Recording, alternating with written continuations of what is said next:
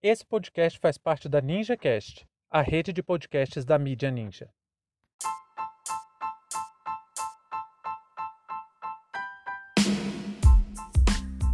A BIM paralela e a tecnologia de rastreamento que o Ministério da Justiça quer adquirir. Sejam bem-vindos e bem-vindas ao seu pontão informativo com análise e opiniões a partir de uma perspectiva histórica. Eu sou Arnaldo de Castro, em conjunto com Brenda Salzman, e hoje é dia 20 de maio de 2021. Apoie nossa iniciativa, participe do financiamento coletivo em catarse.me história.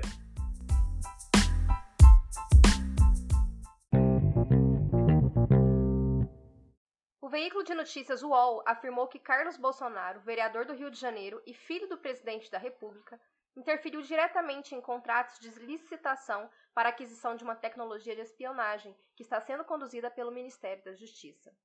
De acordo com as informações obtidas pela UOL, o vereador trabalhou para que o ministro da Justiça, Anderson Torres, excluísse a Agência Brasileira de Inteligência, a ABIN, e o Gabinete de Segurança Institucional da Presidência da República, GSI, da distribuição de licenças adquiridas.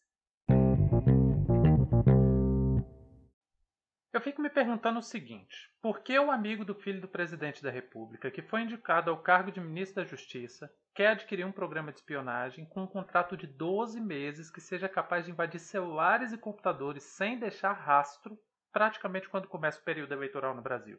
Pode ser que seja só maledicência da minha mente, que sempre duvido das boas intenções dessa turminha do barulho. Então vamos tentar pensar um pouco mais profundamente para não ficar criando teoria da conspiração.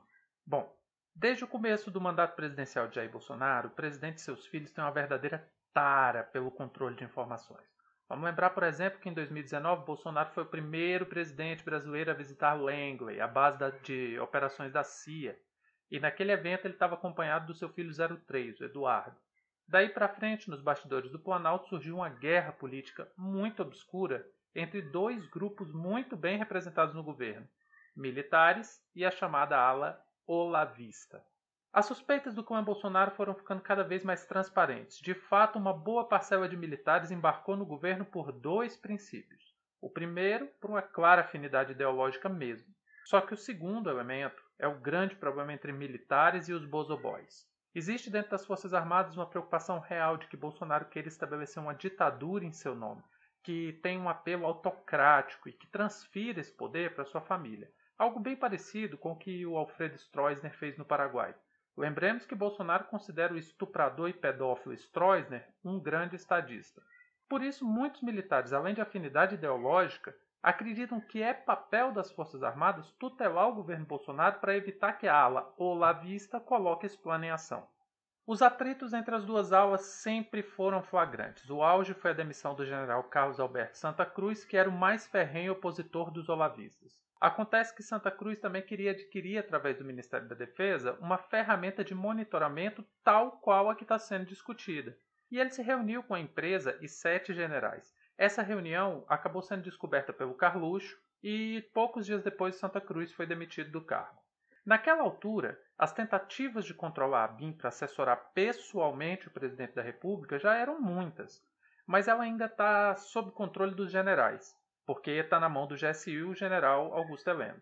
Essa pedra no sapato foi conciliada com a indicação de um amigo do Carlos Bolsonaro para ministro da Justiça, depois da demissão do Marreco de Curitiba, e também a indicação de um amigo dos Bozoboys para a chefia da Polícia Federal. Dessa maneira, a inteligência referente à, segura à segurança nacional estava assegurada aos militares e o controle das instituições investigativas internas estavam sob controle dos Bozoboys. Toda essa disputa tem como pano de fundo exclusivamente o uso das ferramentas do Estado para garantir o poder. Bolsonaro é meio que um fantoche no meio dessa briga. E, sem saber bem o que fazer com a sua caneta BIC, ele pende para o lado que mais confia, obviamente seus filhos, ainda que eles demonstrem sérios sinais de incapacidade. E aí é onde o, o presidente se apoia. Agora as eleições estão chegando e nem mesmo a força do Zapistão para divulgar e reforçar fake news no WhatsApp estão sendo suficientes para impedir a queda de popularidade do presidente. As ferramentas de controle da informação utilizadas em 2018 provavelmente não serão as mesmas de 2022, seja por ineficiência por causa da própria dinâmica das redes sociais, seja por aprimoramento da lei eleitoral ou dos mecanismos de fiscalização. É por isso que essas técnicas precisam ser aprimoradas.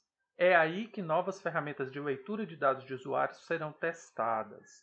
A vigilância vai ficar nas mãos de 259 pessoas, porque a licitação prevê 259 licenças para o uso desse programa.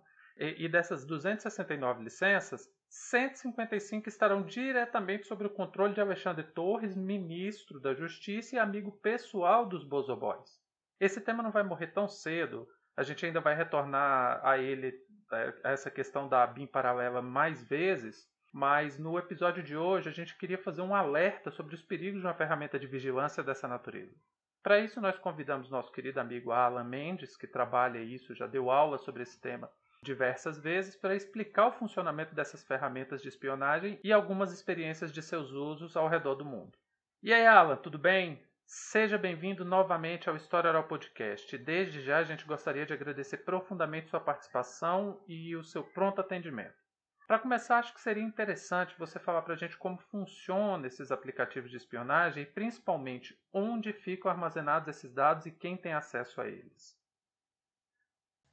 Olá, Arnaldo. Primeiramente, gostaria de agradecer o convite para participar deste podcast e a todos que estão ouvindo, para que eu possa então compartilhar algumas informações em torno de tecnologia, hacking e sobre como elas estão afetando há mais de uma década ativamente a democracia, principalmente, infelizmente, contra ela.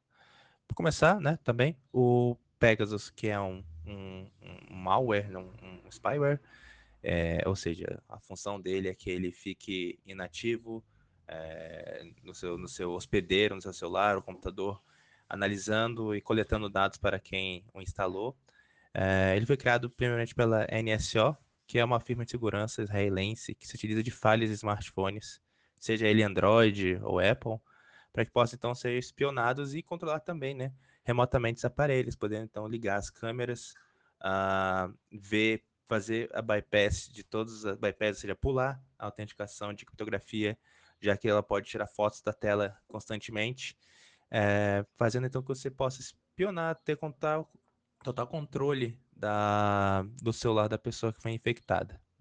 O mercado de ferramentas de vigilância é um mercado multibilionário, ele ao redor do mundo, e é impossível de se conter, né, controlar, já que as ferramentas que são oferecidas são para qualquer um que consiga entregar o dinheiro em mãos para eles. Elas geralmente são vendidas com a desculpa de que são feitas para conter o terrorismo, mas todos as, os exemplos que eu vou citar é, daqui a pouco vão ser usados, vão, mostram que foram usados para que fossem contra jornalistas de direitos humanos, é, é, investigadores de, de ditaduras, de, uh, de países que têm, né, não têm direito à liberdade de expressão, ou de comunicação, e, e que eles passam despercebidos. Né? Tanto que esse spyware só foi descoberto por um, um acidente esse software ele é ativado através de uma mensagem de texto que injetava um código, podendo então fazer um download direto do spyware dentro dessa máquina, então poder tomar controle dela, né? É, vários, várias empresas como Facebook, Apple, Microsoft entraram na, juridicamente contra a NSO no final do ano passado, alegando má fé do, desse instituto que faz essas, essas, essas armas, né? E para você ter uma ideia, se você reporta ao a, a, a Apple algum, algum bug, algum erro que tem no software deles, eles podem te pagar até 200 mil dólares, o que é um valor muito baixo, comparado ao que a NSO consegue pagar a quem puder, puder lhe dar, então, a informação de um bug dia zero. Né? Chamamos bug dia zero aqueles que, que não foram reportados, não foram descobertos, não foram reportados à, à empresa que os contém, ao software. Se encontrar um bug no Facebook e eu não informar para ele, eu tenho um bug dia zero e ele não foi corrigido. E eu posso então vender para uma empresa de segurança como a NSO, provar para eles e ganhar então em Bitcoin, alguma, de alguma forma legal uh, e não traceável o dinheiro, que pode ser até um milhão de dólares ou até mais. Uma questão bem preocupante. Mas quais os perigos que você enxerga da contratação desse tipo de serviço justamente em um ano eleitoral como o que nós vamos viver agora no Brasil? Bem, os maiores problemas que eu vejo com a contratação desse tipo de serviço é de que, primeiramente, ele é intranciável, ele é extremamente difícil de ser detectado. Você não precisa com que o jornalista ou o defensor de direitos humanos ou dissidentes do governo, da pessoa que está contrária né, a, a quem tem essa ferramenta, uh, clique no link infectado. Ela não tem nenhuma informação de que ela foi infectada por esse vírus e ela então é utilizada para poder ser ser usada como vigilância, né? Uma forma de vigilância que pode ter acesso das câmeras a qualquer momento, ver as mensagens, ver com quem se comunica. Em um ano eleitoral, isso é extremamente grave estar em mãos de poucas pessoas, ainda mais é, em um ano eleitoral. Todas as vezes que ele foi utilizado foram, uh, sejam por cartéis de drogas no México, é, para poder investigar jornalistas mexicanos. Na Índia, inclusive, agora em 2019, é, o próprio Facebook fez uma, um, entrou na justiça contra a NSL porque descobriu de que estavam é, utilizando para espionar jornalistas na Índia esse software, os, os, os infectaram né, celulares deles e que hum, várias vezes está sendo utilizado para que você possa ter controle de, de pensamento, de informação e possa então ser utilizada para poder uh, é, ofender, não ofender exatamente, mas que possam ser utilizados para uh, intimidar jornalistas, intimidar seus contatos, saber quem são as fontes confiáveis desses jornalistas, né? Para que se possa dar bypass, né? Ultrapassar essa possibilidade de um jornalista poder proteger a fonte deles. E então poder, muitas vezes, acabar, né? Os, os, os eliminando, os assassinando, como aconteceu com o Jamal Khashoggi. Uh, nós sabemos que o que aconteceu, né? Com com o Jamal Khashoggi, ele foi pego pela né, um dissidente da Arábia Saudita, que foi pego, foi esquartejado dentro da própria embaixada e um amigo próximo dele descobriu que o próprio uh, o smartphone dele estava infectado por esse software do, do Pegasus.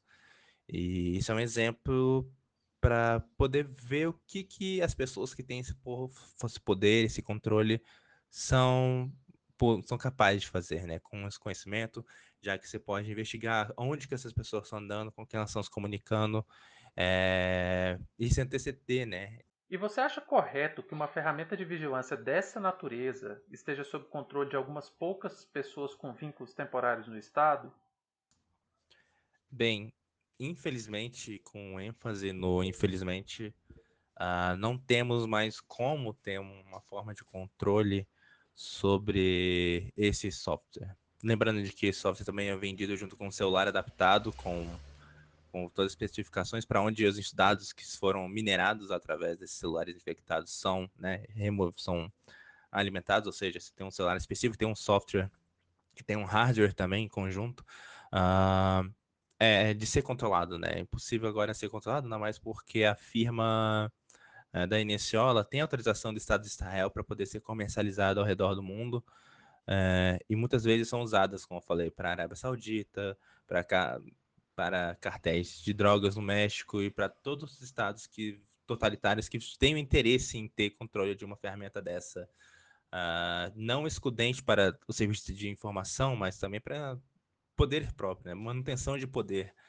Uh, e, infelizmente, não tem como uh, ter né, uma forma de controle. Nós sabemos que foi comprado aqui no Brasil porque teve que ser utilizado de dinheiro público para poder ser, ter feito essa aquisição. Não sabemos exatamente o valor, mas só sabemos por conta disso, que era é por conta de um poder público. Mas é que é extremamente perigoso uh, e a certeza que se de qualquer estado que tem raízes totalitárias ou que tem raízes extremistas, de que se você tem uma tecnologia, você tem um dinheiro, você tem disposição de poder para poder implementar um serviço, uh, você vai utilizá-lo. Não tem por que você não utilizar, um, você tenha o dinheiro e, e a mão firme né, para poder fazer com que jornalistas, ativistas é, fiquem sob controle, sejam, né, então, ameaçados e muitas vezes mortos também. Tá, e para finalizar, é, eu queria que você falasse a sua, a sua impressão sobre qual é a maior preocupação que a gente tem, que a gente deve ter sobre a aquisição desse tipo de ferramenta de controle.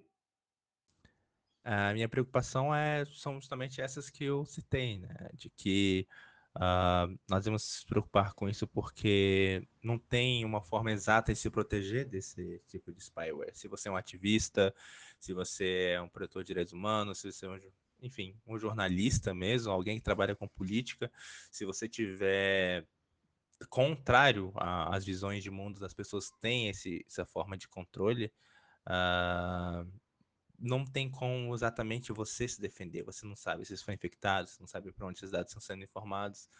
Uh, e também não tem forma de ir contra né, a, a quem né, fez, porque é uma companhia multibilionária a favor do Estado de Israel. E, portanto, eu vejo que não, não, você não tem uma forma de como se defender né, dessa, desse tipo de, de, de infecção. É, a tecnologia foi construída para impedir ataques terroristas ou ver, né, analisar, mas infelizmente os casos que são utilizados para poder destruir, minar democracia são, são muitos, né? Muitas vezes, inclusive, é, alguns ex-usuários foram pegos espionando parentes, amigos, ex-namoradas, uh, e estão pessoas tentando comercializar esse, esse, esse tipo de software e os pedaços deles ao redor da Darknet, e não tem como se controlar, e também não tem como se defender. Infelizmente, a visão apocalíptica que eu tenho em relação a esse tipo de ferramenta. Alan, novamente, muito obrigado por sua participação. A gente espera receber sua contribuição aqui o mais rápido possível em outros temas, mas as portas estão sempre abertas aqui no HOP. Grande abraço. A desculpa do governo para a aquisição dessa ferramenta é de que vai usar para combater o crime organizado. Entretanto, se realmente tivesse esse objetivo, existem diversos caminhos que podem ser tomados para dar maior transparência, ainda que seja uma questão que exige sigilo. Além disso, por que fazer um contrato com empresas privadas internacionais deixando nossos dados registrados em outros países se temos o certo que poderia produzir algo semelhante? E por que vincular eh, esse tipo de, de licitação a um contrato temporário em período eleitoral se nós podemos fazer toda uma tecnologia nacional e com compartilhamento de informações a longo prazo? Já existem cadastros de pessoas no Brasil que auxiliam em investigações e que são amplamente compartilhados entre as polícias. A intenção do projeto é bastante clara e estamos caminhando para um escândalo Watergate no Brasil. Fim de papo.